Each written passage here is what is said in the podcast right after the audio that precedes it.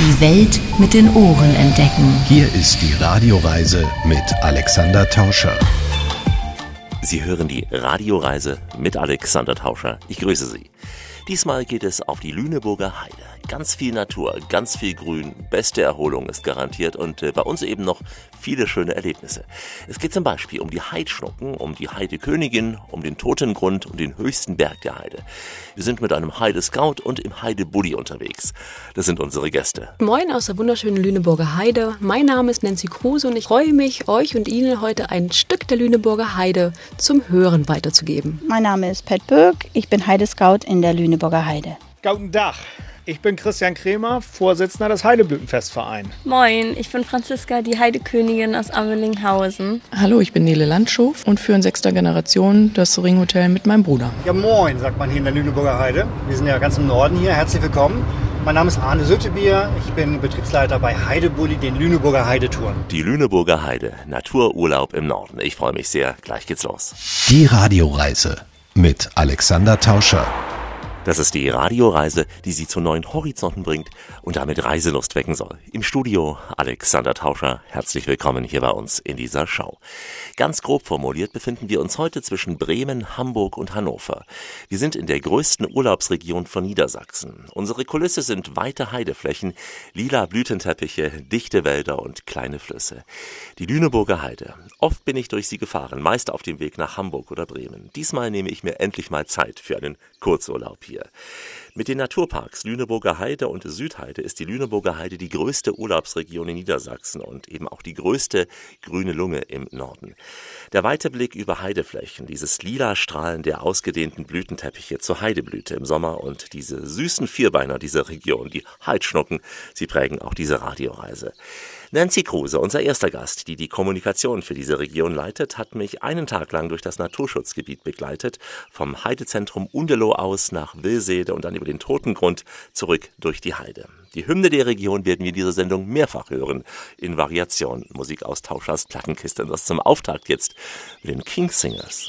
Auf der Lüneburger Heide in dem Land. Undelow befindet sich im Naturpark Lüneburger Heide, dem ältesten Naturpark in Deutschland. Und wir gehen heute von Undelow nach Wilsede. Wir wollen uns den Wilseder Berg anschauen, wir wollen zum Steingrund und vor allem wir wollen zum Totengrund, der gerade zur Heideblüte eines der traumhaftesten Landschaftsregionen hier ist, mit wunderbaren Bildmotiven. Ich freue mich sehr darauf. Ein sehr romantischer Weg. Wir laufen zu Fuß. Ab und zu säumen aber Pferdekutschen den Weg hier. Den Weg nach Wilsede kann man zu Fuß, mit dem Fahrrad oder aber auf der Kutsche unternehmen. Wilsede ist autofrei. Mit dem Auto kommt man also nicht dorthin. Eventuell kann man mit dem Bus noch hinfahren. Aber ganz klassisch, ganz traditionell und vor allem für das richtig reine, pure Naturerlebnis ist man entweder unterwegs zu Fuß oder auf der Pferdekutsche und lässt sich einfach von der Landschaft berauschen ein bisschen oder eben auch von solchen kleinen Hütten. Nancy, wir sind jetzt hier an einer kleinen Holzhütte mit der Aufschrift Verein Naturschutzpark Lüneburger Heide, Hüter der Heide. Die Lüneburger Heide ist ja eine Kulturlandschaft, das heißt, wir müssen sie auch pflegen, damit sie weiterhin besteht. Pflegen bedeutet, viele Gräser, die sich zwischenzeitlich in der Heide vermischen, müssen entfernt werden. Und das geht über drei Möglichkeiten. Entweder über das Entmosen mit Maschinen, auch über das Schoppern mit Maschinen oder über den Brand, den sogenannten Heidebrand. Das sieht immer sehr spektakulär aus, wird aber von der Feuerwehr mit unterstützt und überwacht. Und es ist eine der effektivsten Möglichkeiten, für frische Heide zu sorgen. Man brennt tatsächlich die obere Heideschicht einmal ab und im nächsten und in der übernächsten Saison kommen dann neue frische Heiderispen und die Heide kann in strahlendem, intensiven Lila wieder erscheinen. Und unsere Tour heute so vier, fünf bis sieben Kilometer mit einigen auch Superlativen wie auch dem höchsten Berg der Heide? Dem höchsten Berg der Heide, dem Wilseder Berg, mit 169,2 Metern. Ein Muss für jeden Heidebesucher, weil es einfach einen wunderbaren Aussichtspunkt über die umgebenden Flächen dort gibt und an guten Tagen sogar mit dem Blick bis nach Hamburg. Oh, da freue ich mich. Das sieht man schön. den Michel da? Ja? ja, den Michel, das kann ich so gar nicht genau beschreiben, aber auf alle Fälle sieht man die Skyline von Hamburg und dann weiß man, wo man ist. Sehr schön. Und damit es vielleicht die Hörer auch wissen, die Nancy ist keine Eingeborene der Heide, du bist eine Zugereiste, wie nicht wenige. Ja? Ganz genau, wir sind zugezogen vor einigen Jahren. Die Familie meines Mannes wohnt in der Lüneburger Heide Und wir haben uns dann der Familie wieder angenähert, wie ganz viele andere Familien auch, die dann wieder zurückkommen, weil sie einfach zum einen natürlich die familiäre Nähe schätzen, aber natürlich auch die Landschaft. Denn gerade für Familien ist es ein Stück heile Welt. Du hast sehr viel Natur, du kannst sehr viel unternehmen mit Kindern, egal welche Alters. Denn Lüneburger Heide ist nicht nur Natur, es ist auch sehr viel Erlebnis. Wir haben 18 Natur- und Freizeitparks. Natürlich die bekanntesten sind der Vogelpark Walsrode oder der Serengeti-Park in Hodenhagen oder auch der Heidepark Soltau. Aber darüber hinaus gibt es viele Kletterparks.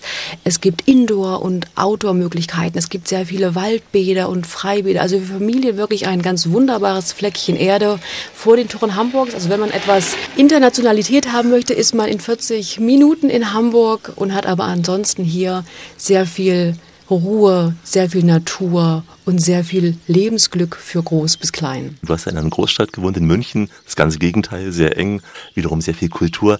Dir fehlt also nichts hier in dieser Ruhe. Manche würden sagen, mir fehlt vielleicht das schnelle Netz oder etwas. Nein, das fehlt uns tatsächlich nicht, weil was wir merken ist, dass sehr viele Großstädte auch hierher gezogen sind. Das heißt, die Heide bekommt ein neues Bild, weil die Menschen, die hier wohnen, kreative Heidjer, die einfach dort auch auf anderen Wegen sich verwirklichen oder sehr viele Großstädte einen neuen Zeitgeist, eine neue Frische mit reinbringen. Und so ist es natürlich schon so, dass man auf dem Land lebt, aber immer auch das Gefühl hat, man ist mit so viel kreativem Input umgeben, dass man die Stadt nicht vermisst. Und gerade weil die Nähe zu Hamburg da ist, man immer auch schnell in der Stadt sein kann. Viele Gäste waren vielleicht als Kinder schon mal hier, bringen dann ihre Kinder wieder mit und die merken, dass zum einen das Gefühl, was sie von früher hatten, nach wie vor besteht. Also die Heide ist etwas Verlässliches, etwas Beständiges, etwas, das Sicherheit gibt. Aber sie sehen einfach auch, dass es hier so spannende Menschen gibt, mit denen man ins Gespräch kommt, die einen immer wieder überraschen, die die Heide absolut lebens- und liebenswert machen und dafür sorgen, dass es hier einfach nicht langweilig wird. Deswegen bin ich sehr gespannt auf diese Radioreise in deiner neuen Wahlheimat Lüneburger Heide. Ich freue mich, ein Stück dir davon zu zeigen heute. Auf der Lüneburger Heide. Nancy Kruse, die früher für viele andere schöne Regionen Europas und der Welt gearbeitet hatte, zeigte mir ein kleines Stück der großen Heide, ihrer neuen Heimat. Und nach dieser Wanderung konnte ich gut verstehen, warum es sie hierher verschlagen hat. Heute ist grünes, weites, flaches Land um uns. Natur pur, denn wir sind in der Lüneburger Heide. Alexander Tauscher grüßt aus Niedersachsen hier in der Radioreise. Ich bin mit Nancy Kruse eine knappe Stunde lang auf einem leicht sandigen Weg entlang kleiner Wälder und größerer Heideflächen entlang gelaufen. Immer wieder überholten uns Pferdekutschen, aber Laufen ist hier überhaupt kein Problem, schließlich sind die Aufstiege sehr minimal. Nach knapp einer Stunde erreichten wir mitten im Wald gelegen, mitten im Naturschutzgebiet Lüneburger Heide, den winzigen autofreien Heideort Wilsede. Mit seinen alten Reddachhäusern wirkt dieser Ort wie ein Museumsdorf, doch tatsächlich leben hier Menschen. Ich war an einem ruhigen Frühsommertag hier. Im Hochsommer wird dieser kleine, nicht mal 40 Seelenort zu einem wahren Tourismusmagneten. In einem der Cafés stieß Heidescout Pat Wilkin zu. Die Lüneburger Heide musikalisch, jetzt mit dem Heidechor Lüneburg. Auf der Lüneburger Heide, Wir sind hier in Wilsede, wie die Einheimischen sagen, Wilsede. Wils bedeutet, es ist das feuchte, moorige Gebiet. Und wenn man im Altdeutschen Ede dran gehängt hat, heißt das, es gibt viel davon an dieser Stelle. Und das ist auch ein Punkt, weswegen die Menschen sich hier eben schon vor tausenden Jahren angesiedelt haben. Man rechnet, dass ungefähr so 10.000 Jahren hier die ersten kleinen Siedlungen waren. Ähm, gab es dann Phasen, wo es völlig unbesiedelt war, nach diesen 10.000 Jahren bis zur Neuzeit? Ja, es ist so, dass nach der Steinzeit sind die Menschen abgewandert, weil sich die Regeneration dieser Gegend hier vollzogen hat. Das heißt, die Pionierpflanzen, die wir heutzutage hier noch haben, wie zum Beispiel eben die Heide, ist abgelöst worden durch die Pflanzen, die dann eben mehr Nährstoffe brauchen und dann wie zum Beispiel Gras, wie Bäume, diese Nährstoffe dadurch gefunden haben, dass die Heide sich hier angesiedelt hatte und diese Nährstoffe gesammelt hat sozusagen aus der Erde und die geliefert hat. Es war ja ganz früher auch eine Landschaft mit sehr viel Moor. Die Moore, die man hatte, die brauchte man auch tatsächlich. Also jeder Ort hier in der Lüneburger Heide hat auch ein Moor. Undelow hat ein Moor, Wilsede hat ein Moor. Natürlich das Größte, was wir jetzt hier noch haben, ist Schneverding. Jetzt befinden wir uns ja in Wilsede, ein Ort, der äußerlich einem ja, Freiluftmuseum gleicht. Es gibt auch ein Museum, aber es ist ein lebendes Dorf. Aus welchem Jahrhundert sind die Häuser? Von welcher Zeit sprechen wir hier bei dem, was wir sehen?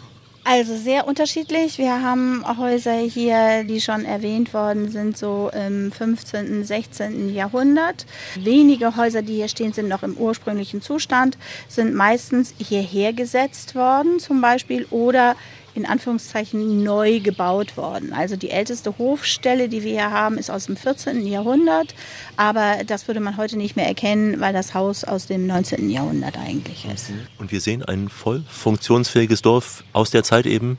Wir sind ein voll funktionsfähiges Dorf. Es gibt äh, keinen Bürgermeister hier, sondern einen sogenannten Ortsvorsteher. Das Ganze ist angeschlossen an die Gemeinde Bispingen. Dort gibt es eben einen Bürgermeister. Aber es ist so, dass hier circa 38 Personen leben. Circa, weil immer mal wieder jemand abwandert, wieder dazukommt. Es gibt auch Häuser, die mal verkauft werden, die wieder zurückgekauft werden. Es gibt Wohnungen und dadurch findet immer wieder ein Wandel statt. Aber eigentlich ist es tatsächlich ein ganz normales Dorf, wie jedes andere größere Dorf. Von was lebt man heute hier? In erster Linie tatsächlich von Tourismus oder dadurch, dass viele Menschen hier beim Verein Naturschutzpark arbeiten, beim VNP, dem große Flächen hier im Naturschutzgebiet Lüneburger Heide gehören und die dafür verantwortlich sind, diese Flächen zu pflegen und zu erhalten. Und dafür braucht man natürlich Menschen. Dann im Museum arbeiten hier Menschen. Es gibt sehr viel Gastronomie, es gibt teilweise Hotels und teilweise ist es aber auch so, dass die Menschen nach außerhalb fahren, von hier aus jeden Tag zur Arbeit. Ein Heimatmuseum gibt es hier, was sicher die geschichtliche Entwicklung zeigt, eher aus der ökonomischen Sicht oder auch landschaftlich? Sowohl als auch, das ist beides miteinander verbunden. Die Landschaft wäre nicht so, wenn die Menschen sie dann nicht später wieder so hergestellt hatten, wie sie eigentlich vor 10.000 Jahren mal ausgesehen hat. Und es, dieses Museum ist dargestellt, hat eine Darstellung von ca. 1850. Das heißt, die Gerätschaften, die dort dargestellt werden, das ganze Konstrukt ist so um 1850 und ist eben auch hier hingestellt worden als eines der ersten drei Freilichtmuseen, die es überhaupt in Deutschland gab. Du nimmst uns jetzt ja mit, Pat, auf eine Wanderung in Richtung Totengrund und nennst dich selbst Heide Scout. Das ist also eine richtige Klassifizierung deiner Tätigkeit? Ich nenne mich deswegen Heide Scout, weil Ranger ist ein geschützter Begriff. Und dazu gibt es eine dreijährige Ausbildung. Dann ist man Ranger und die hat man meistens in den Nationalparks. Wir hier haben auch einen Ranger. Der ist auch tatsächlich ausgebildeter Ranger und hat auch dazu beigetragen, andere Ranger, zum Beispiel Mecklenburg-Vorpommern und ähm, Harz auszubilden. Und ich bin eben ein Scout. Das heißt, ich zeige Menschen etwas, ich erkläre Menschen etwas, ich zeige ihnen die besten Wege. Eigentlich so wie bei den Native Americans, die eben auch ihren Scout hatten. Und Native heißt, du bist aus der Heide hier? Nee, ich selber bin kein Native. Ich bin hier groß geworden, in Teilen bei meiner Großmutter, die eine klassische Hamburgerin war. Und als klassische Hamburgerin hatte man hier draußen in der Lüneburger Heide ein Ferienhaus. Wo auch sonst, ja. Wo auch sonst, entweder in Schleswig-Holstein oder aber hier. Und so bin ich dann eben hier mehr oder weniger groß geworden. Und als ich dann wieder hierher zurückgekommen bin, war es so, dass die Heimat quasi schon in mir drin war. Die Heimat war schon in ihr drin, die Lüneburger Heide, die wir heute zu Fuß erkunden, aber es geht natürlich auch per Rad. Von der Quelle bis zur Mündung verläuft zum Beispiel der Luhe-Radweg. Die Luhe entspringt ja bei Bispingen und fließt dann nordostwärts durch Wälder. Wir hatten unterwegs einige Radfahrer erlebt, die ziemlich wild über die Wege gebrettert sind. Das ist aber nicht im Sinne des Naturschutzes. Zwischen Elbe und Aller, zwischen Hannover und Hamburg verbringen wir heute unseren Kurzurlaub. Die Radioreise mit Alexander Tauscher sendet akustische Urlaubspost aus der Lüneburger Heide. Die größte zusammenhängende Heidefläche Mitteleuropas ist eine einmalige Naturlandschaft. Am häufigsten gedeiht hier die sogenannte Caluna vulgaris, für alle Nicht-Botaniker die Besenheide, bezeichnet auch als Heidekraut. Auch die Glockenheide unter Fachleuten Erika tetralix, wer kennt sie nicht, die ist hier häufig zu finden. Die Heide ist auch Lebensraum für seltene Tiere wie den Eisvogel, das Birkhuhn, auch der Schwarzschnorch oder auch die Heidelibelle fühlt sich hier sehr schön zu Hause. Heidescout Pat Burke kennt sich diesbezüglich bestens aus. Die Heide ist quasi ihr tägliches Zuhause. Mit ihr lief ich von Wilsede durch einen kleinen Wald, der sich wie ein Balkon zu einer leichten Schlucht öffnete. Und deswegen jetzt musikalisch die Wandervögel. Auf der Lüneburger Heide, Wir sind hier am Totengrund und das ist eben ein Tal hier in der Lüneburger Heide mit einem wunder wunderschönen Ausblick über die Heidelandschaft mit Wacholdern. Im Hintergrund ist Wald, Fichte, Kiefer teilweise auch. Und wenn man ein bisschen weiter rechts guckt, gibt es einen Buchenwald. Da ist dann auch der Friedwald, der da links geht. Woher kommt der Name Totengrund? Es hat etwas Mystisches, aber mhm. gibt es hier Sagen dazu? Ja, also das eine ist, dass man sagt, es ist der tote Grund. Das heißt, hier konnte nichts wachsen. Hier sind doch relativ viele Steine. Als Nachbar ist sozusagen der Steingrund hier. Und man sieht auch, wenn man jetzt hier runter guckt, dass große Steine da sind. Das heißt, die Bauern konnten es einfach nicht bewirtschaften. Das ist der tote Grund. Dann ist es so, dass es in Wilsede selber keinen Friedhof gab und man musste die Toten raustragen in Richtung Beringen, weil da eben ein Friedhof dann war, Beringen-Bisping, und hat sie da durchgetragen. Das ist das Mystische und der Wahrheit, was man im Moment sagt, ist tatsächlich, in der zweiten Eiszeit, in der Saale-Eiszeit, hat sich der Gletscher vorgeschoben und hat eben alles aus dem Norden mitgebracht, was er gefunden hat, unter anderem auch hier diese Steine. Und ein Teil von dem Gletscher, als es sich erwärmt hat, ist abgespalten und ist dann hier an dieser Stelle langsam geschmolzen. Und das hat die Erde so verdichtet, dass dieses Tal entstanden ist, der tote Grund. Wir erleben ihn im Sommer, aber hat auch im Herbst und im Winter seinen Reiz, wenn Nebelschwaden hier heraussteigen. Immer. Das ist wirklich wunder wunderschön, weil so im Hintergrund, wo man hier Wald sieht und wo man dann in die Weite gucken kann, da ist auch so ein kleines Moorgebiet. Da haben wir den Ort Sellhorn, der tatsächlich nur aus drei Häusern besteht. Da eben gehört ein kleines Moor dazu. Und wie du schon sagst, die Nebelschwaden steigen dann hier hoch und es ist sehr, sehr mystisch. Also zu jeder Jahreszeit wunderschön. Das Gegenstück zum Totengrund ist ja euer Stolz, der Wilseder Berg, die höchste Erhebung, wie ich hörte, in der Lüneburger Heide. Genau, der Wilseder Berg ist die höchste Erhebung der norddeutschen Tiefebene mit 169,2 Metern. Herr Freudenthal, der im 19. Jahrhundert eben hier gewandert ist, beschreibt ihn noch mit 170 Meter. Weiß man nicht. Ist es nun weniger geworden, weil so viel Tourismus da hochgelaufen ist und die haben den Sand immer mit runtergetragen oder weil einfach die Messungen unter anderem von Herrn Gauss, der hier unsere Gegend ausgemessen hat, Art eben nicht so genau waren wie heutzutage. Auf dem Weg von Wilsede hierher oberhalb des Totengrunds ist uns ja jede Menge Natur begegnet, besondere auch Gerste für euer Mehl. Ja, in erster Linie für die Pferde. Bei uns gibt es ja tatsächlich noch die Kutschpferde hier, sehr viele, weil es einfach so ist, dass man in dieses Naturschutzgebiet hier nur zu Fuß mit dem Fahrrad oder mit der Kutsche reinkommt. Und viele Ältere, aber auch Jüngere, die das einfach genießen wollen, hier sich mal kutschieren zu lassen, nutzen eben die Möglichkeit, eine Kutsche mal zu besteigen. Und äh, deswegen haben wir teilweise diese großen, schweren Kaltblüter noch, aber auch leichtere für eben diese leichteren, eleganten Kutschen. Und da ist es so, da braucht man natürlich dann eben auch Gerste. Gerste und deswegen bauen die Bauern hier eben Gerste an. Und Pat, wir haben auch erlebt auf dem Weg hierher, wie urwüchsig die Natur auch gelassen wird. Ein riesiger Baum, der scheinbar in einem Sturm oder Unwetter mhm. umgestürzt war wird in dieser Position gehalten? Also es ist so, dass man sagt, Totholz ist Leben und das ist auch einfach so. Wenn ein Baum vergeht, dann vergeht er ja nur dadurch, wenn er dann auch am Boden liegt, dass dann zum Beispiel verschiedene Pilze da drin sind, äh, Kleinstlebewesen und so weiter und so fort und Käfer und das Ganze erstmal klein machen. Und diese Tiere werden dann wieder gefressen, zum Beispiel von Vögeln und werden zur Brutzeit intensiv genutzt von den Vögeln. Und da ist es, dass man eben einfach sagt, Totholz ist Leben, weil aus diesen Toten wieder etwas Lebendiges entstehen kann. Was ist dein Lieblingsort hier auf unserer Tour heute? Ist es dieser Ort hier? Der Totengrund liegt mir sehr, sehr nahe und ist wirklich ein Ort, den ich sehr, sehr bevorzuge hier in der Heide. Das kann man wirklich sagen, dass das mein Lieblingsort mit ist. Weil man auch, wenn man um den Totengrund rumgeht oder wieder runter, man hat immer einen anderen Blickwinkel. Es sieht immer wieder anders aus. Also wenn man Fotos machen würde, würde man gar nicht meinen, dass es immer derselbe Ort ist, weil er so vielfältig hier ist. Der Blick in den Totengrund, in der Blüte, bringt die Heidepracht diesen Kessel bildhaft zum Überlaufen. Der Blick in den Totengrund, ein Tal von überirdischer Schönheit. Wo die Heidschnucken grasen, da wandern wir heute in der Lüneburger Heide. Die Radioreise mit Alexander Tauscher hier. Ein Stück unseres Weges, den wir laufen, ist Teil des europäischen Fernwanderweges, der ja vom Nordkap bis nach Sizilien verläuft.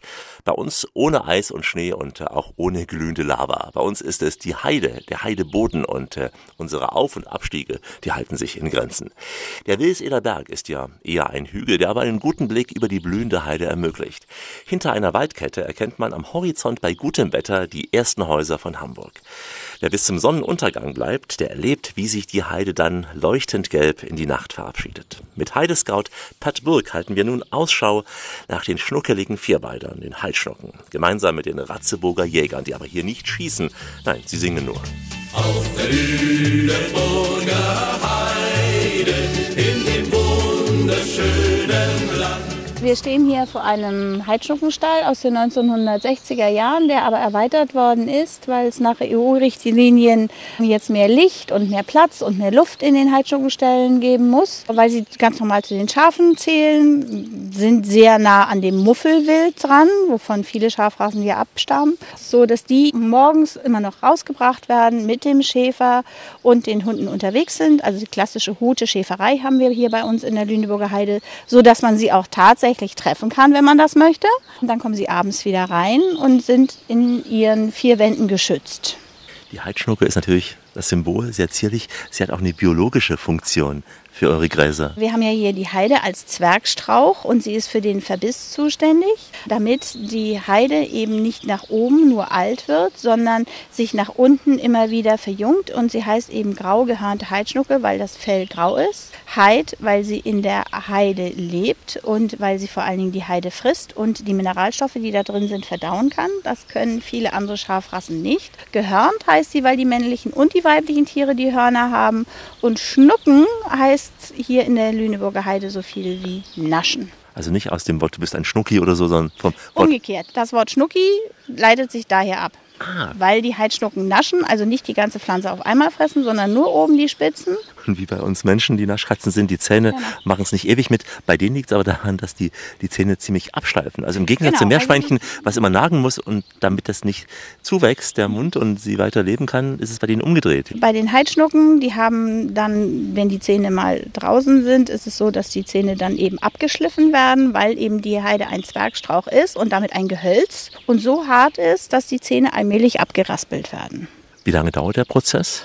Also eine Heidschnucke hier bei uns in der Lüneburger Heide, wenn sie viel auf Heide gehalten wird und eben nicht nur auf Gras, dann ist es so, dass sie so fünf bis sieben Jahre alt wird im Durchschnitt. Wenn sie jetzt nur auf Gras stehen würde, könnte sie rein theoretisch so circa 25 Jahre werden. Das heißt, deswegen wechselt ihr diese Halsschnuckenherden auch an diesen genannten Flächen? Die Heidschnucken haben eben ihre gewisse Lebensdauer. Man schaut dann eben, wie produktiv sie dann auch noch auf der einen Seite sind, wie fit sie auch auf der anderen Seite sind. Und dann werden sie eben zum Schlachter in kleinsten, wirklich kleinsten Herden und nur bei Schlachtern hier aus der Region gegeben, dass sie keine langen Transporte durch Europa haben, sodass sie keinen Stress haben. Hier treffen wir sie ja vor einem Stall. Wie wahrscheinlich ist es, dass man sie auch auf der Weide trifft, als Wanderer auf so einem Weg, den wir zum Beispiel hier gegangen sind, vom Toten Grund zurück nach Unterloh? Also ich treffe oft Wanderer, die sich wundern, dass sie dann doch keine Heidschnuckenherde gesehen haben, wenn sie so 14 Tage hier waren. Das liegt am einen daran, dass die Schäfer ungefähr so eine Größe von 800 bis 1000 Hektar haben, die sie beweiden. Und manchmal ist es so, dass die Heidschnucken gar nicht so weit vielleicht hinter einem kleinen Hügel stehen. Man hat sie nicht gesehen. Oder aber, dass man denkt, ach, das sind Steine und dann plötzlich fangen die sich an zu bewegen. Also es gibt schon die Chance, dass man sie sieht. Aber am besten morgens und abends, wenn sie reingebracht werden oder rausgebracht werden. Kann man auch mal mitten in so einer Herde stehen dann? Dann könnte man rein theoretisch auch mitten in einer Herde stehen. Und es gibt auch die Möglichkeit, sowas zu buchen. Also wenn man jetzt sagt, man möchte das tatsächlich mit einem Schäfertreffen verbinden und dann eben auch an den Schäfer Fragen stellen, dann kann man sowas auch buchen. Wir sind ja im Naturpark, äh, so schön die Landschaft ist. äh, Wie weit darf ich mich vom Weg entfernen? Darf ich es überhaupt? Also im Naturschutzgebiet darf man die Wege nicht verlassen. Die Hunde sind an kurzer Leine zu führen. Auch mit dem Fahrrad ist es so, dass man nicht das Fahrrad hier kreuz und quer durch die Gegend schieben darf. Auch da ist es so, dass man eben auf den Wegen bleiben muss. Und das Pflücken von Pflanzen ist auch verboten. Also einfach bewundern. Genau, bewundern, einfach genießen, vor allen Dingen diese Ruhe genießen, diese Einsamkeit genießen. Und äh, man findet hier in der Heide so sehr belaufen manche Stellen auch tatsächlich sind, wenn die Heide so richtig blüht, findet man immer so ein bisschen abseits der Hauptwege Wege, die total ruhig sind und wo man absolut relaxen kann. Und das zu jeder Jahreszeit, auch im Winter, wenn es schneit. Ähm, ab und zu kann man mit den Skiern hier langfahren, in ganz seltenen Wetterlagen. Ja, genau. Also wir hatten tatsächlich Wetterlagen, wo der Schnee auch tatsächlich mal ein bisschen liegen geblieben ist. In einigen Stellen hier bei uns wird geläupt, sodass man dann eben mit den Langlaufskiern hier längs fahren kann. Und selbst wenn es kein dicker Schnee ist und nur ein wenig bepudert ist, äh, sich der Schnee auf den Wacholder legt. Wunderschön. Wunderschön ist auch das, was wir noch zu bieten haben. Zum Beispiel eine Heidekönigin oder eine Tour mit dem Heidebully. Der Dichter Theodor Storm hatte es einmal so formuliert. Es ist so still. Die Heide liegt im warmen Mittagssonnenstrahle. Ein rosenroter Schimmer fliegt um ihre alten Gräbermale. Die Kräuter blühen, der Heideduft steigt in die blaue Sommerluft. Wie immer an dieser Stelle, auf Weiterhören. Die Welt mit den Ohren entdecken. Hier ist die Radioreise mit Alexander Tauscher. Richtet auf eure Lauscher, denn hier spricht der Tauscher. Der Alexander grüßt sie alle miteinander und wünscht auf diese Weise eine schöne Radioreise. Von der Weide in der Heide, im grünen Kleide, erzählt der Tauscher, der Reiseplauscher. Ja, man kann die Lüneburger Heide erwandern, so wie wir in den bisherigen Etappen. Es geht aber auch ganz bequem und, naja, nicht ganz CO2-neutral, aber dafür sehr nostalgisch und unvergesslich. Im Heidebully mit einem Kultfahrzeug. Ich habe Platz genommen auf dem Beifahrersitz von Arne Sotepeer. Er steuert nämlich einen dieser liebevoll restaurierten T2-Bullis und äh, aus dem Radiolautsprecher, ja, da kommt Rollblack. Auf der Lüneburger Heide, in dem wunderschönen Land. Ja, herzlich willkommen bei Heidebully, den Lüneburger Heidetouren. Lüneburger Heidetouren, einem historischen Bus. Ich komme aus der DDR, hätte gesagt, es ist ein Barkas, aber natürlich kein Barkas, es ist was anderes. Ja, der, der VW Bully ist ja so die Alternative zum Barkas. Nicht? Also Kann man vergleichen. durchaus, ja, es waren halt nur zwei unterschiedliche Welten damals. Muss man ganz klar so sagen. Nicht? Äh, Ich sag mal, im Osten hat man den Barkas gebaut und im Westen eben den Bully. Und auch dein schönes altes Radio weckt nostalgische Gefühle bei mir hier. Ja, das glaube ich dir. Äh, Da kannst du aber auch noch ganz tatsächlich ganz, ganz tolle Musik mithören. Also das funktioniert.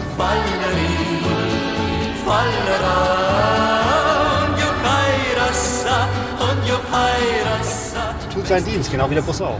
Das sind ausgemusterte Busse, die du gekauft hast, kaufst weiterhin. Genau, also wir sind immer auf der Suche nach schönen Bussen. Es sollen natürlich sieben, acht oder neun Sitzerbusse sein, keine Campingmodelle, damit unsere Gäste hinten schön Platz finden und gemütlich sitzen und sich das anhören äh, und genießen, was wir quasi ausgearbeitet haben und hier in der Lüneburger Heide präsentieren wollen. Sie sind auch schön robust, diese Busse. Ja. Absolut, quasi unverwüstlich. Wenn man die kleinen äh, Gefährten gut pflegt, regelmäßig Ölwechsel macht, die Achsen abschmiert und ja, gut pflegt, dann halten sie auch sehr, sehr lange.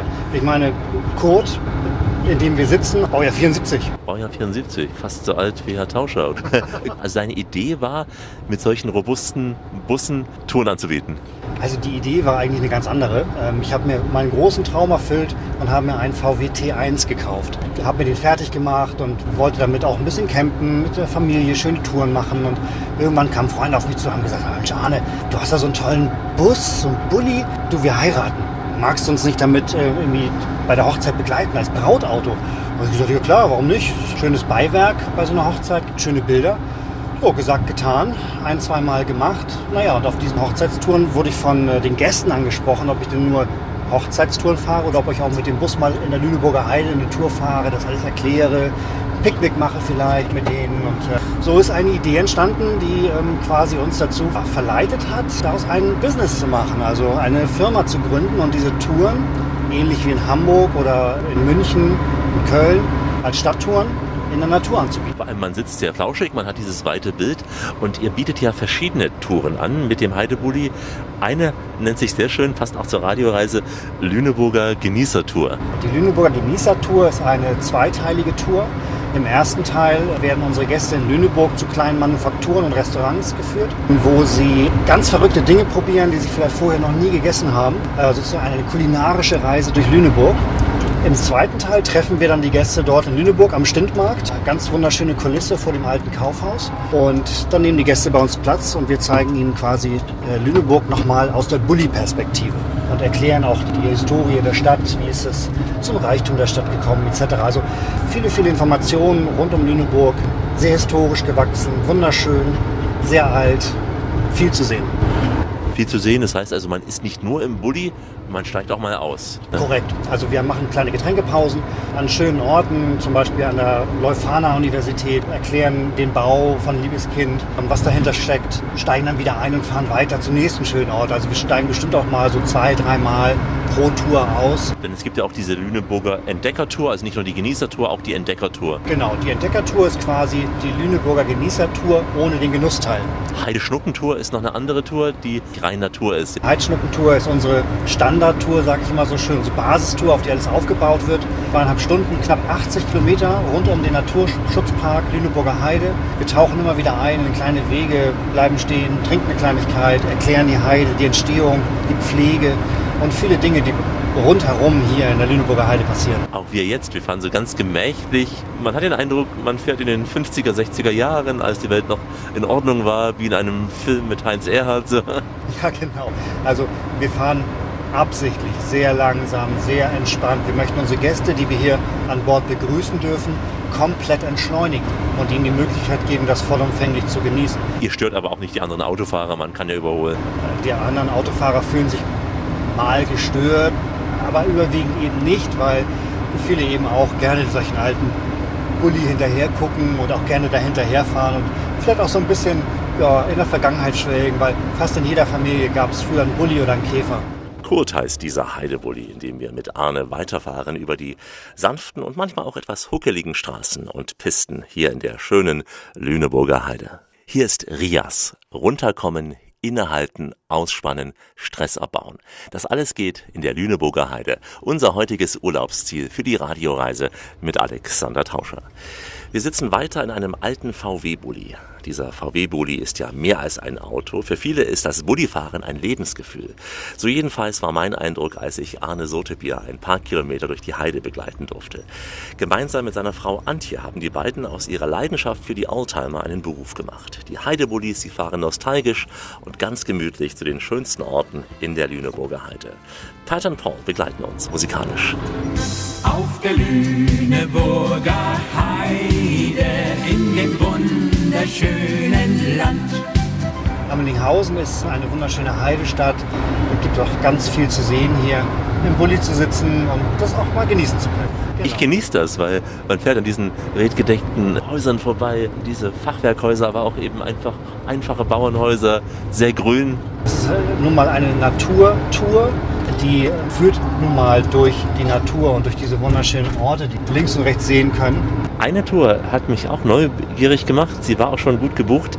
Die Dr. B's wundersame Gin-Tour. Dr. B's wundersame Gin-Tour ist äh, quasi auch eine Tour, die wir auf Basis der Heidschnuckentour fahren und ähm, besuchen während der Tour den Herrn Bosselmann in äh, Egesdorf in seiner kleinen privaten Gin-Brennerei, werden quasi in die Welt des Gin eingeführt. Aber natürlich Gin passt ja auch zur Heide, Wacholder, all das. Unbedingt, gerade weil auch sehr viel Wacholder enthalten ist. Die genauen Zutaten kennt natürlich nur Dr. B, also Herr Bosselmann.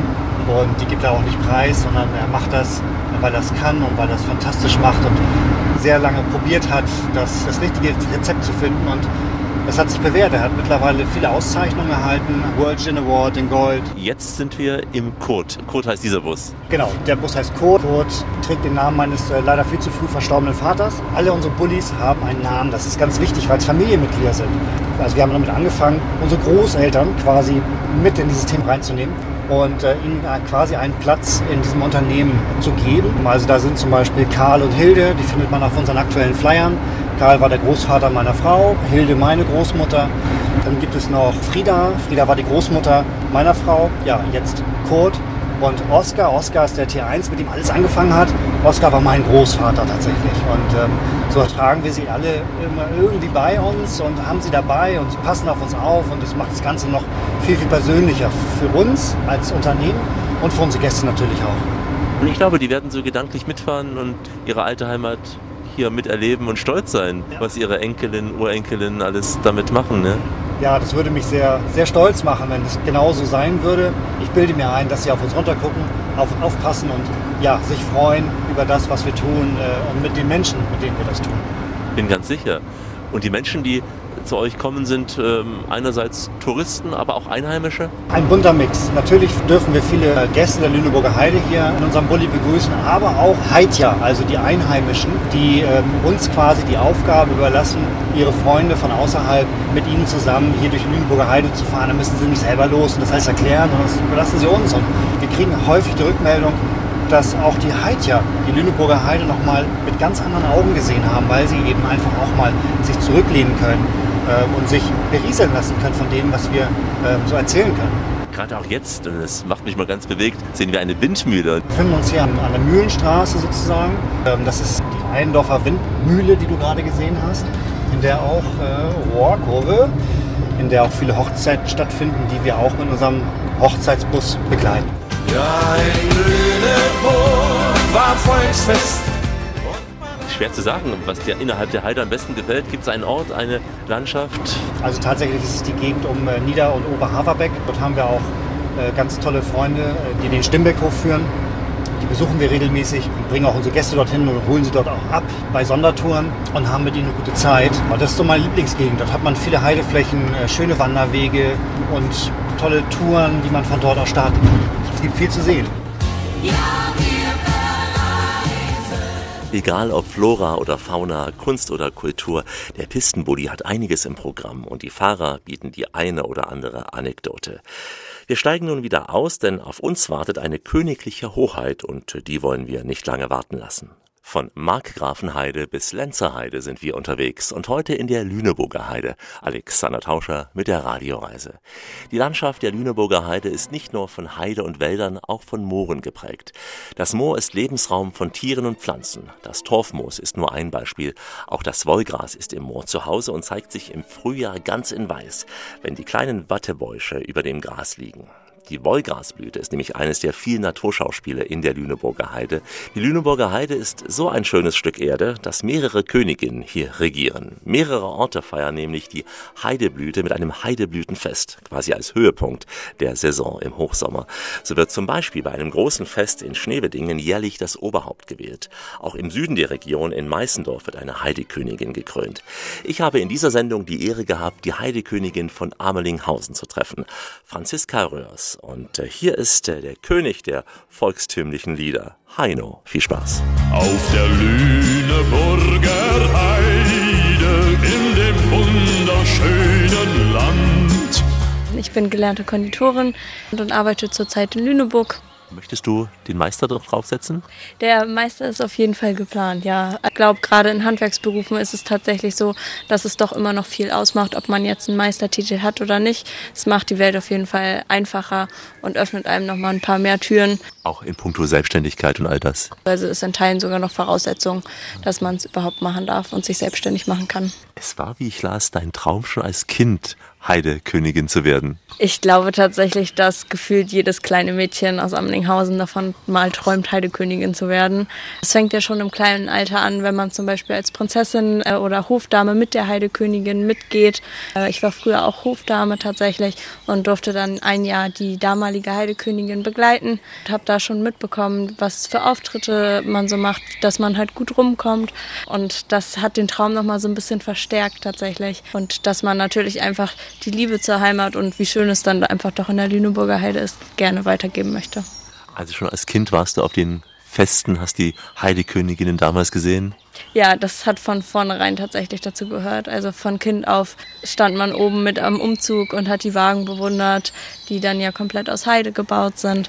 Und war mal mit auf dem Kronsberg, hat die Wahl der Heidekönigin verfolgt. Und dann hast du dich selber gestellt. Wie funktioniert das? Schickt man eine Bewerbung ab? Ich möchte Heidekönigin werden und eine Vita dazu? Oder wie ging das vonstatten? Bei uns ist es tatsächlich nicht so, dass man eine Bewerbung vorher irgendwie abgeben muss. Es gibt äh, viele Feste mittlerweile, wo das so ist und wo die Heidekönigin oder generell die Königin dann vorher auch schon feststeht und dann darauf vorbereitet wird, sage ich mal so ein bisschen. Das ist bei uns tatsächlich gar nicht. Äh, Bei uns wird es noch direkt gewählt. Man stellt sich den Tag oben auf dem Kronsberg hin, erzählt halt, wer man ist, was man so macht, warum man gerne Heidekönigin werden möchte. Und dann gibt es eine Jury, die meistens so aus ungefähr 20 Leuten besteht und die wählen einen dann. Was waren das für Fragen gewesen, die du beantworten musstest? Es wurden tatsächlich einfach nur grundlegende Fragen beantwortet, also gar nicht groß irgendwie Wissenswertes über die Heide oder so. Das, es wird gar nicht unbedingt vorausgesetzt, dass man da schon das Know-how hat. Das wird dir dann auch im Laufe der Amtszeit einfach beigebracht. Das Herzstück dieser Heidekönigin ist ja diese Heidekrone, die geflochten wird, aber sehr, sehr aufwendig. Die Kronen äh, werden einmal im Jahr neu gebunden. Es gibt tatsächlich zwei Stück. Die werden dann auch immer ungefähr nach einem halben Jahr einmal durchgetauscht, weil weil meistens der Rand unten dann schon so durchlöchert ist von den Spangen, dass es gar nicht mehr richtig hält. Die werden zur Heideblüte dann immer neu gebunden. Wer bindet das? Sind das spezielle Fachkräfte?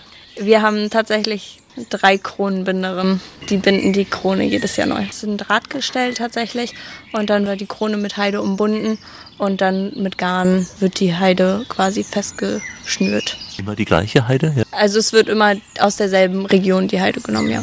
Wie sitzt diese Krone? Sitzt sie stabil? Ja, ich würde mal sagen, Wind hält sie auf jeden Fall aus. Karussellfahren wird schwierig. das wird schwierig. Aber du hast ja vor allem auch Repräsentationstermine im Sinne von Volksfesten, stehst also oft auf Bühnen damit. Ja, genau. Also wie gesagt, hauptsächlich Bühnen, tatsächlich auf Volksfesten oder Umzüge. Auch wenn man mal im Cabrio mitfährt, ist das auch kein Problem. Also das hält die Krone dann auch aus. Dann fliegt die Krone nicht weg. Nee. Wäre das ein böses Omen, wenn die Krone dir mal runterfällt? Böses Omen weiß ich gar nicht genau, aber ich glaube, es wird auf jeden Fall böse Blicke von der Seite geben, weil sie dann doch sehr empfindlich ist, was das anbelangt. Du hast, wie ich sagte, viele Termine. Wie viel sind das so pro Jahr? Also als Königin, wie oft musst du irgendwo hin? Also es kommt tatsächlich so ein bisschen auch generell auf die Zeit der regierenden Königin an. Das variiert dann immer so ein bisschen. Es ist ja so, dass es immer noch ein Ehrenamt ist und wir quasi die Termine wahrnehmen, die wir können und wo wir Zeit haben.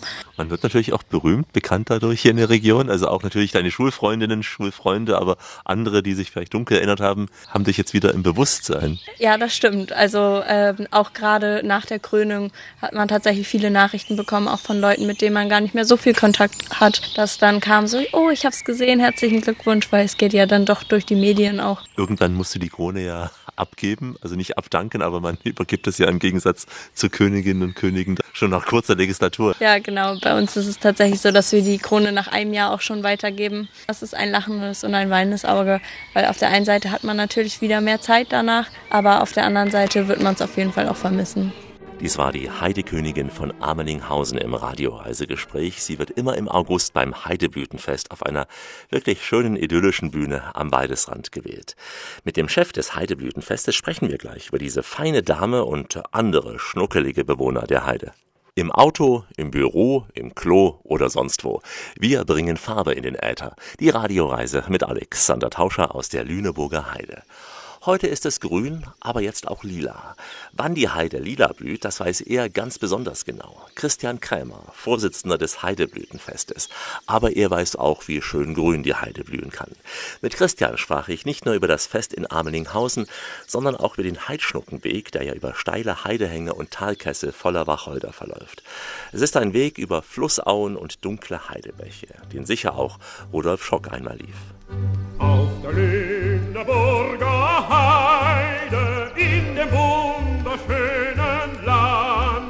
Die Heideblüte ist immer vom 8.8. bis zum 9.9. Das ist so eine Faustformel. Sicherlich hat das natürlich auch ein bisschen was mit dem Wetter zu tun. Ist das Frühjahr trocken oder nass gewesen? Wie viel Sonne haben wir dann im Juli und Anfang August? Ja, und die Blüte ist natürlich das Fund für die Lüneburger Heide. Deswegen heißen wir Heide, da kommt ja der Name her. Und das ist äh, eine lila Blüte, die ja ein riesiges Meer an Farbe zaubert in die Landschaft. Verwandelt wirklich die Heide hier in ein fast schon lilanes Kleid. Ein lila Kleid, man kennt es vielleicht aus Frankreich von dem Lavendel, wo es dann so bläulich schimmert und so ist es dann hier. Wir haben also wirklich eine lila Landschaft. Deswegen trägst du auch dieses lila Shirt. Genau, das ist äh, quasi unsere Vereinstracht. Der Höhepunkt der Blüte ist dann das Heide Blütenfest, auf dem die Heide Königin gewählt wird. Hier in Amlinghausen von 1949 wurde das in einer ja, Männerrunde irgendwann mal beschlossen, lass uns doch mal eine Heidekönigin wählen. Und so hat sich das dann letztendlich entwickelt. Äh, seit 1973 gibt es den Lopausee, wo wir hier auch heute sitzen. Da ist immer die Eröffnungsveranstaltung auf einer schwimmenden Bühne, auf einem Floß. Wir feiern neun Tage, also wir fangen am Samstagabend an und dann geht das bis darauf den Sonntag und die Wahl findet immer in der Kronsbergheide statt, also mitten im Naturschutzgebiet. Da gibt es eine Naturbühne mitten in der Heide eingebettet, wo dann die Wahl vonstatten geht. Und dann auch eure Hymne gesungen wird, sicher in der Lüneburger Heide. Ja, die Hymne, die wird täglich gesungen, die wird äh, häufig gesungen, die wird eigentlich bei jedem Anlass gesungen. Äh, vor allen Dingen dann, wenn die Heidekönigin präsent ist oder auch zu einer Feier kommt oder eingeladen ist, ob es zu einem Konzert ist oder vielleicht auch mal zu einem Altenheim besucht, selbst da habe ich schon erlebt, dass äh, die älteren Bewohner dann dieses Lied anstimmen auf der Lüneburger Heide. Das Lied ist eure Hymne, kann man sagen. Jung oder alt kennt man. Ja, das kennt man tatsächlich, jung oder alt, man wird damit groß. Sicherlich, die meisten können vielleicht nur die erste Strophe singen, wie das meistens immer so ist. Tatsächlich hat das Lied drei Strophen, aber selbst im Jugendblasorchester, die Kinder, die da gerade mal ein halbes Jahr dabei sind, können dieses Lied auswendig spielen. Und dann heißt es, wir spielen Heide und jeder weiß Bescheid, was gespielt wird. Magst du es anstimmen? Ich kann es anstimmen. Äh, ob die Hörer das tatsächlich hören wollen, das weiß ich nicht. Wir haben sehr tolerante Hörer. Ihr habt tolerante Hörer. Ich würde es mal versuchen. Gerne. Auf der Lüneburger Heide in dem wunderschönen Land ging ich auf und ging ich unter, allerlei am Weg ich fand. Fallerie, Fallera und Johaiassa und Johaiassa, bester Schatz, bester Schatz, denn du weißt, du weißt es ja.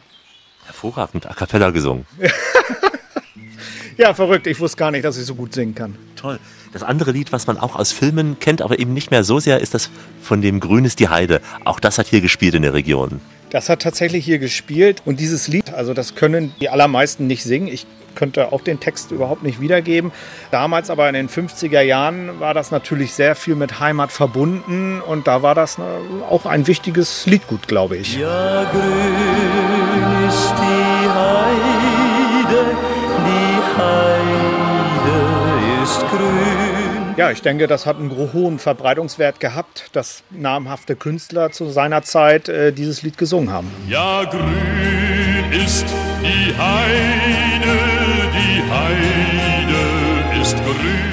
Mindestens genauso bekannt wie die Heidekönigin sind ja eure Haischnucken. Man hat diese Tiere früher ganz normal als Nutztiere gehalten. Man hat ihr Fleisch gegessen, man hat die Wolle genutzt. So war der Kreislauf. Und dann Ende der 70er Jahre mit Schafzucht konnte man kein Geld mehr wirklich verdienen und dann sind diese Heidschnucken so gut wie von der Bildfläche verschwunden. Und dann hat man mit viel Aufwand, mit äh, Steuergeldern versucht, Heidschnuckenherden wieder aufzubauen, weil man die als Landschaftspfleger letztendlich braucht, weil die Heide ist ja ein Holzgewächs. Und wenn ich einen Baum in Anführungsstrichen nicht schneide, dann holzt dieses Heidegewächs aus und wird immer größer und dann kommen die Blüten irgendwann nicht mehr, weil wir richtige dicke Strunken haben. Und diese Heidschnucken, die verbeißen das und deswegen kommen immer junge Triebe. Ihr habt einen Heidschnuckenweg. Wo verläuft dieser Heidschnuckenweg? Also der Heidschnuckenweg, der geht tatsächlich von Nord bis Süd und man kann die komplette Lüneburger Heide durchwandern. Wir hier bei uns in der Region, wir haben sogar den Heidekönigin-Wanderweg. Was drückt der aus? Der der drückt letztendlich aus die Region Amelinghausen. Das ist quasi ein Rundweg, 11,5 Kilometer lang, äh, wo man an den zentralen Punkten Amelinghausens lang wandern kann, durch die Heide, durch einen Aussichtspunkt am Lobhausee vorbei. Christian Krämer im Radioreisegespräch. Es geht auch ganz besinnlich im Sinne von innerer Einkehr in der Lüneburger Heide. Der Jakobusweg führt zum Beispiel zu spirituellen Orten wie die Klöster Weißrode, Wienhausen, Lüne oder Mariensee oder auch zu Feldsteinkirchen. Die Radioreise mit Alexander Tauscher geht langsam in die Schlussetappe. Heute aus der Lüneburger Heide. Die Heide zeigt, wie wir hörten, in allen Jahreszeiten ein besonderes Gesicht. Im Sommer begleitet der wärmende Duft der Heideblüte die Wanderer. Im Herbst zeigt die Natur ihr wohl schönstes Kleid, nämlich leuchtend bunte Blätter. Im Winter legt sich mitunter Schnee auf die dunklen Wacholder und im Frühjahr grünt sie von neuem die Heide. Ich habe die Heide im Frühsommer erlebt, vor der Blüte, bei auch schon mal nötigem Landregen. Mein Basiscamp war das Ringhotel Sellhorn in Hahnstedt. Mit ihrem Bruder Sven Dirksen führt Nele Landschow als Geschwisterpaar in der sechsten Familiengeneration dieses Haus. Und äh, hier ist der Michel musikalisch. Auf der Lüneburger Heide in dem wunderschönen Land. Wir sind 1873 das erste Mal genannt worden. Als kleiner Landgasthof hat es begonnen und jetzt sind wir ein Vier-Sterne-Wellnesshotel. Liegen ja in Hanstedt. Was macht Hanstedt aus im Vergleich zu anderen Orten hier in der Lüneburger Heide? Zum Beispiel auch verglichen mit Amelinghausen und so weiter. Hanstedt selber hat eine ganz tolle Infrastruktur, sodass man selber hier auch den Tag gut verbringen kann, ein bisschen bummeln, einkaufen kann, aber trotzdem auch die Wandereinstiegswege direkt vor der Haustür hat. Also wenn ich als Urlauber hier in Hanstedt bei Ihnen zu Gast bin und ich möchte mal ohne Auto unterwegs sein, auch vielleicht ohne Fahrrad, was für eine Tour würde sich hier empfehlen rund um Hanstedt? Das ist definitiv unsere Töps-Heidefläche. Das ist eine kleinere Heidefläche, die direkt hier bei uns am Ort liegt. Ist zu Fuß innerhalb von 20 Minuten erreichbar und die Schönheit der Natur ist einfach die Stille mit der Natur. Also man kann den Gedanken freien Lauf lassen, den Blick schweifen lassen über die feinen Hügel äh, der Heidefläche, sitzt am Schafstall und hört einfach die Vögel zwitschern. Das ist schon Erholung pur. Und Sie sind auch hier aus der Lüneburger Heide hier geboren, also schon verwurzelt in der Region? Geboren, aufgewachsen, lange genug weg gewesen, jetzt wieder zu Hause und schätze die Umgebung sehr. Ihr Haus sieht sich als Unterkunft für Wanderer, für Entdecker der Lüneburger Heide oder eher für Geschäftstouristen? Wir sind eine gute Mischung über all die Jahre geworden. Tatsächlich ist es aber so, dass der Wellnessurlauber und der Aktivurlauber sich bei uns besonders wohlfühlen und hier gute Bedingungen finden. Und das ja eben zum Beispiel auch dank der Küche. Wir sind in der Lüneburger Heide. Was würden Sie sagen, wenn als Tourist jemand zu Ihnen kommt und sagt, ich hätte heute Abend gerne was Typisches aus der Lüneburger Heide zu essen? Das ist definitiv ein Gericht mit Heidschnucke oder mit Buchweizen. Das sind die Zutaten, die wir hier in unserer Region besonders häufig und original aus dieser Region haben. Die Buchweizenfelder sind direkt im Landkreis. Heidschnucken pflegen die Lüneburger Heide, sind somit also die Hauptzutat, die die Region zu bieten hat. In welcher Form werden die Heidschnucken zubereitet hier? Das ist vielfältig. Als Braten, als Medaillons, als Gulasch. Ja. Da gibt es viele Möglichkeiten. Als Grützwurst, das ist so die typischste Mahlzeit äh, aus der Lüneburger Heide. Grützwurst mit Bratkartoffeln und Apfelkompott. Dann sind wir bei Ihnen im Ringhotel. Nicht jeder weiß, für was Ringhotel steht. Ihr Haus war Gründungsmitglied damals der Ringhotel-Gruppe. Richtig, genau. Grundsätzlich sind es alles inhabergeführte Häuser, die sehr individuell sind. Und so haben wir als Familie äh, Landschof und Dirksen hier wirklich eine sehr dankbare Aufgabe übernommen, jetzt in sechster Generation. Es macht sehr viel Spaß, mit Gästen, Urlaubern, Touristen zu arbeiten. Na, und mir hat es auch Spaß gemacht, diese Urlaubsregion jedenfalls für einen ersten Eindruck entdeckt zu haben. Für die Lüneburger Heide haben wir ganz viele Möglichkeiten für den Anschlussurlaub. Es ist ja nur ein Katzensprung nach Hamburg und über die Hansestadt gibt es bei uns ganz viele Radioreisen im Angebot. Auch Bremen haben wir mehrfach besucht und auch Hannover ist für uns kein weißer Fleck mehr auf der Radioreisekarte. Unser großes Urlaubspaket für den Norden gibt es unter www.radioreise.de. Hier sind die Blogs zur Sendung mit vielen Urlaubsbildern zur jeweiligen Region. www.radioreise.de und überall da, wo man auch in der Lüneburger Heide gute Podcasts finden kann. In diesem Sinne, goodbye, au revoir, ciao, adios, trotziens, haida, farewell, ancio, bislat, ayowomba, gülügül, do widzenia und das свидания, друзья, natürlich auch tobabachania, mehr salama und shalom. Und im Norden sagt man ganz einfach Tschüss.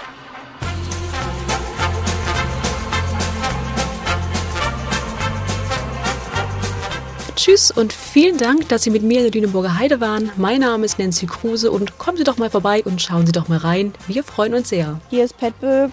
Kommt alle, egal zu jeder Jahreszeit ist die Lüneburger Heide wunder, wunderschön. Christian Kremer, Vorsitzender des Heideblütenfestvereins. Ja, wir in der Heide schnacken häufig über die Lüneburger Heide, über das Heideblütenfest und manchmal auch über die Heideböcke. Ich wünsche euch alls Gaude. Tschüss aus der Heide von der Heidekönigin Franziska Röhrs und ich hoffe, wir sehen uns alle zur Heideblüte in der Lüneburger Heide. Ich bin Nele Landschof und grüße Sie ganz herzlich aus Hanstedt aus dem Hotel Sellhorn. Und hier sagt man ganz klar, kick mal da in. Ja, es war wunderschön, lieber Alexander, mit dir zu fahren, mit dir zu sprechen. Ich verabschiede mich jetzt auf dieser Bulli-Tour. Vielen Dank, dass du dabei warst. Vielen Dank an die Hörer. Mein Name ist Arne. Ich würde mich total freuen, wenn ähm, ja, Menschen das hier hören und ähm, uns in der Lüneburger Heide begrüßen, die ja so ganz wunderschön ist und vielleicht sogar auch eine Bulli-Tour mit uns machen. Auf der Lüneburger Heide war auch schon James Last. Bleiben Sie schön reisefreudig, meine Damen und Herren, denn es gibt noch mindestens 1000 Orte in dieser Welt zu entdecken. In diesem Sinn, wie immer, bis bald. Das war die Radioreise mit Alexander Tauscher. Alle Podcasts und Blogs auf radioreise.de.